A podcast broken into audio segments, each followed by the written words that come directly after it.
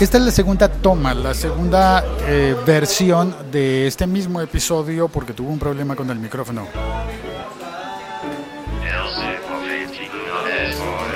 Y anduve 10 minutos caminando por la calle solo, bueno, no solo por la calle, pero anduve por la calle caminando solo. Había un señor que llevaba un montón de cafés, eh, una bolsa grande llena de vasos de café. Y se quedó mirándome como diciendo, ¿y este qué es lo que está haciendo? Hablando solo. Y sí, en realidad yo pensé, qué tonto, no sabe que estoy haciendo podcast. No, el que tenía razón era él. Yo no estaba haciendo ningún podcast, yo estaba haciendo el ridículo porque no estaba quedando grabada mi voz, así que no quedaba el relato de lo que me pasó al cambiar la batería del iPhone. Vamos a comenzar, eh, sí, comencemos entonces. Voy a contarte que hace unos días puse un, eh, un mensaje en Twitter y en Facebook pidiendo ayuda sobre dónde habría un sitio de confianza válido para cambiar la batería de mi iPhone que consideré que ya necesitaba ya necesitaba pasar a mejor vida la batería. Y el iPhone al tener una nueva batería. No tanto por la duración de, de la carga, como porque la pantalla del teléfono empezó a levantarse por un lado, por un extremo. La parte de arriba hacia la derecha estaba como un poquito en el aire y se movía. La tocabas y hacía clic, clic, clic, clic. Y eso, según decía en el podcast de de, de ultra fanboy de la liga.fm, el de Sebastián Galeazzi. Según entendí allí, cuando la batería empieza a soplarse, a inflarse, a hincharse, porque ya cumplió su ciclo de vida, puede empezar a empujar la pantalla hacia afuera, a empezar a, empezar a levantarla. No estoy seguro de que ese fuera el caso, pero pudo haber sido. Tengo, eh, ya cambié la batería y lo primero que, que, hice fue reportarle al técnico que me atendió ese, ese fenómeno. Y él revisó, me preguntó cuánto le dura la carga. Y yo le conté, no, en realidad no es por lo que dure la carga, porque sí dura menos de un día, pero es manejable.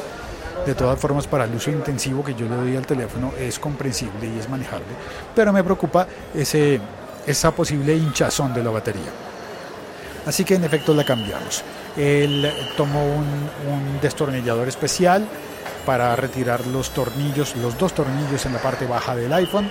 Lo abrió así, con una palanquita se ayudó para levantar toda la pantalla, la sacó, verificó que en efecto estaba despegada, eh, despegado el borde superior, eh, tomó un, adhesivo especial, un pegamento y lo solucionó eh, juntando el empaque y, la pantalla propiamente, el, vidrio, el cristal de la pantalla, solucionó eso y acto seguido cambió la batería. Para cambiar la batería tiene una pistola de calor, una pistola de aire caliente o algo similar. Con esa pistola estuvo calentando toda la superficie, la tapa trasera del teléfono a la que está adherida la batería con una cinta de una cinta de doble faz. La cinta original vi que era blanca, la cinta que él utilizó para el recambio era una cinta roja, dos, de, de un grosor distinto, pero entonces al ser más delgada utilizó dos líneas para pegar la batería allí. Me contó que si, que si no se pega la batería, eh, puede quedar el efecto sonajero, que mueves el teléfono y hace...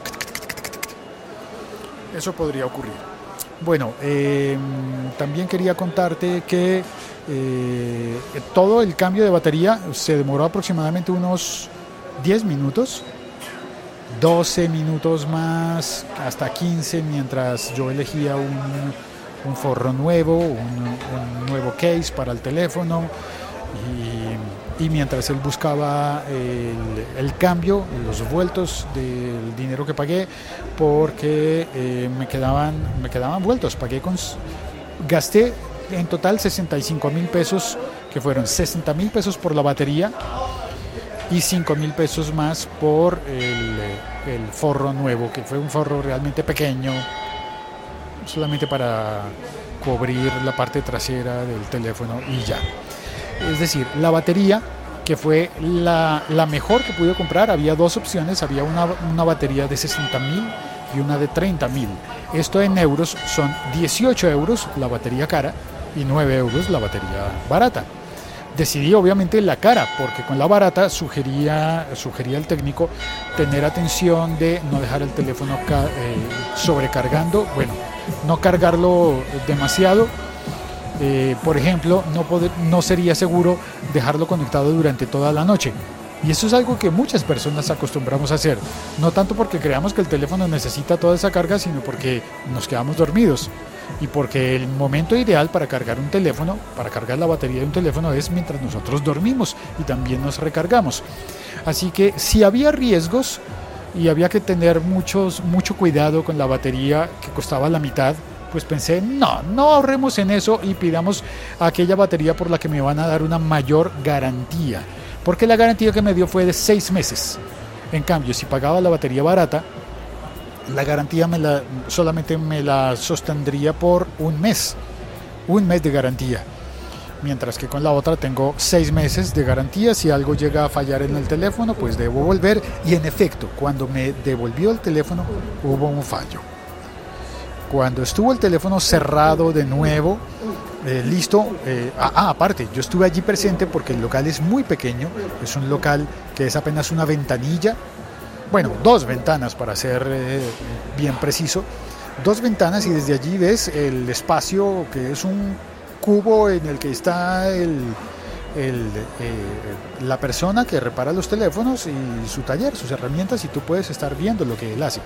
Como yo llegué temprano y no había ninguna persona antes que yo, pues me quedé y estuve allí los 10, 12 minutos eh, mirando lo que hacía y, así puedo tener la total confianza de que mi teléfono fue bien, bien tratado. Eh, se, se, bloquean así las sospechas de, ay, me van a cambiar piezas, me le van a... No, no hay ningún problema, todos lo hacen allí. A un metro de distancia tú puedes ver lo que están haciendo, conversar con él, conversar sobre las baterías, conversar sobre muchas cosas. Me elogió el teléfono, dijo, están muy buenas condiciones, está muy bien, lo trata muy bien. Si viera cómo llegan de maltratados los teléfonos que tienen esta misma edad, pero este está muy bien. Ah, el fallo entonces que presentó es que cuando me lo entregó no reconocía, eh, eh, tenía una advertencia, eh, dos advertencias. Una, no tiene SIM card, no tiene la tarjeta SIM. Claro, yo se la había retirado previamente por precaución. Y dos, no reconoce el Touch ID. Y eso me, me prendió las alarmas porque yo he oído en el podcast de Sebastián Galeazzi en el Ultra Fanboy que cuando le cambias partes a un iPhone que tiene Touch ID puede llegar a ser irreconocible el Touch ID y eso no tiene solución de Dios en ningún lado. Y hubo un lío grande porque presentaría un fallo, así que me alerté. Dije, pero mira, no está reconociendo el Touch ID. Pero yo vi que en realidad no había tocado nada. El, cambio no había incluido nada del Touch ID. Así que simplemente lo reinició, apagó, volvió a encender y funcionó mejor, funcionó bien.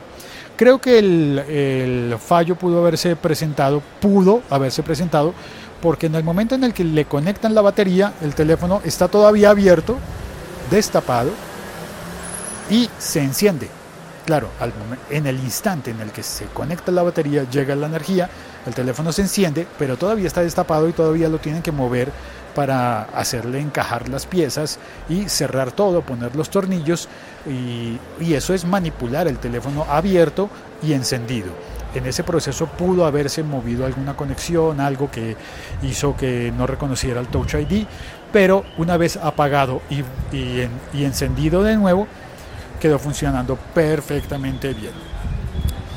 Había personas que me habían sugerido ir a, lugares de confianza. Cuando pregunté en Twitter y en Facebook, eh, me sugirieron lugares de confianza en el norte de la ciudad.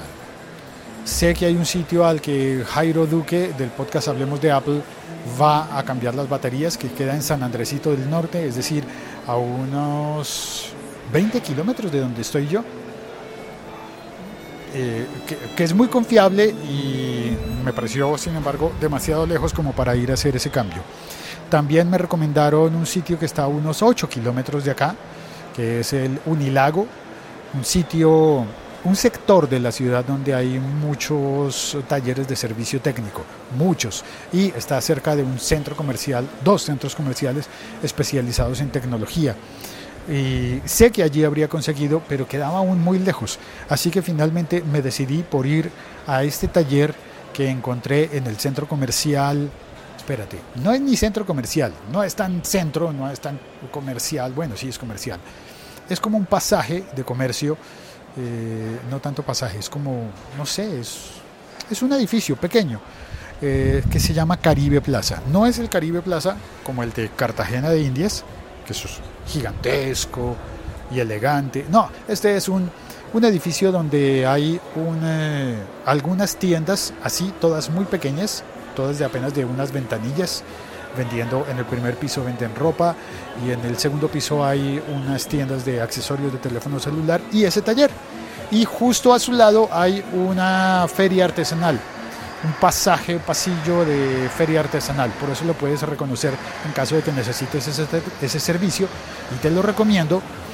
Eh, está a una cuadra de la Plaza de Bolívar de Bogotá y a dos cuadras de City TV, el canal en el que trabajo y en el que y al que tenía que regresar después de hacer el, proceso del cambio de la batería.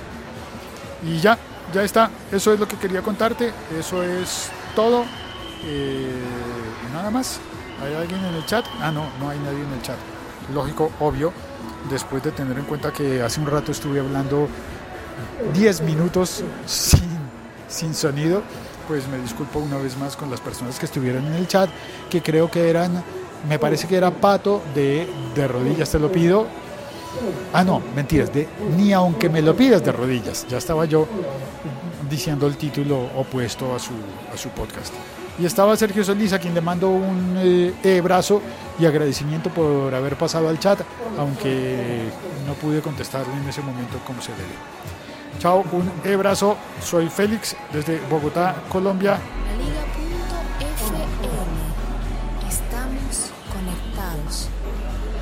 Sí, el siglo XXI es hoy, es un podcast de la liga.fm y para los Patreons de la liga.fm va a haber unas licencias gratis este próximo viernes.